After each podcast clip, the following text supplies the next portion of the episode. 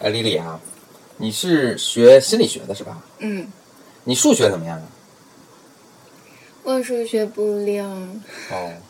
其实我觉得呢，这个大家都说数学是个工具，其实各个学科都要用得到啊。但是心理学是理科哟，我们学很多统计、数学、数据处理呀、对对诸对，如此就类是就是数学，尤其特别统计学，在数学上其实是啊使用非常多的。能不能不刷微博了呀？能嗯， 这要保留。拔聊拔聊。嗯，那我给你讲一个数学跟就是心理学上的东西，但是跟数学相关的一个小知识吧。嗯，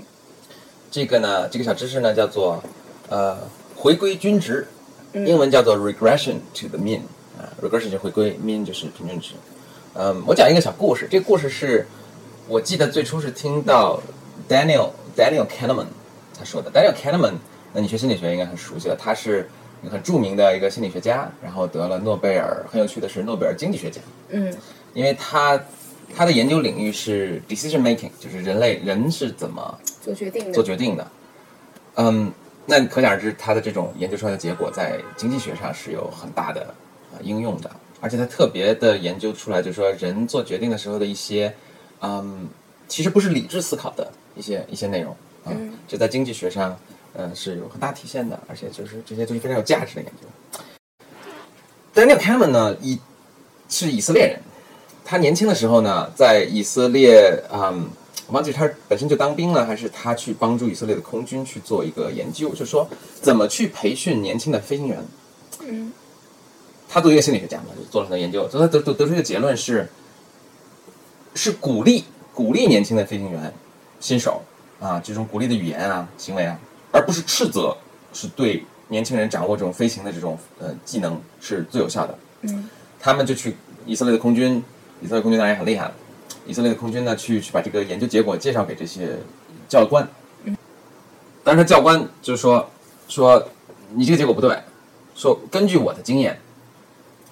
这些年轻的飞行员，每当我批评他们的时候，斥责他们的时候，他们下一次飞行的动作水平就提高了。每当我表扬他们的时候，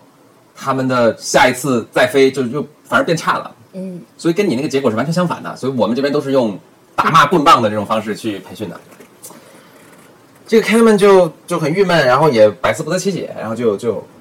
就回来就想这到底是怎么回事？最后他就想明白了，你想在什么情况下，他教练才会去斥责一个人呢？肯定他这次动作做的不好，嗯对吧？他如果这次已经做的很不好了，就说要斥责，那下一次他再飞的时候，他只要只需要正常发挥的，他就会比上一次做的好，对吧？所以跟这个斥责不斥责其实没有关系的，或者说虽然斥责其实反而会影响他，但是他也由于他这个起点很低，他就很容易做得很好。那他们什么时候会被表扬呢？他是这次做的非常出色才会被表扬，超出了他正常发挥的这个状态，对吧？那当然不可能，很难次次从概率上来说，他很难次次超出他的正常发挥。嗯所以下一次他会就注意这个很关键的词，他会回归到他的一个正常表现。从概率上来说，嗯，那从这个教官的角度来看，就是经过表扬之后，他的正常他的水平又反而下降了。嗯那这里引出的一个就是一个数学上的一个一个概念，叫 regression to the mean。嗯。在回归你平均对，在你不管你是多么好多么差，在你做足够多的观察之后呢，你会发现它的这个表现会趋向于它的一个平均值，一个正常的一个值。嗯这在这个飞行员上，就这飞行员的这个年轻飞行员的飞行动作表现上就得到了验证，就是。嗯它有个正常的一个值，咱们可以想象，它每次飞行的是一个一个正态分布的一个曲线，它有个有个中值。如果它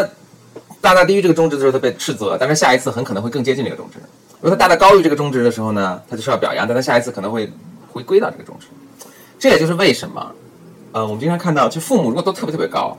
孩子也会比较高，但有时候会没有父母那么高。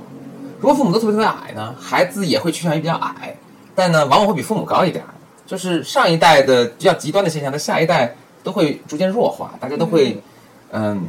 怎么说呢？泯然众人矣，大家都会过多少代都会变成一个正常的一个状态。所以这个就叫 regression to the mean，这在很多学科，当然也特别在心理学上是有很重要的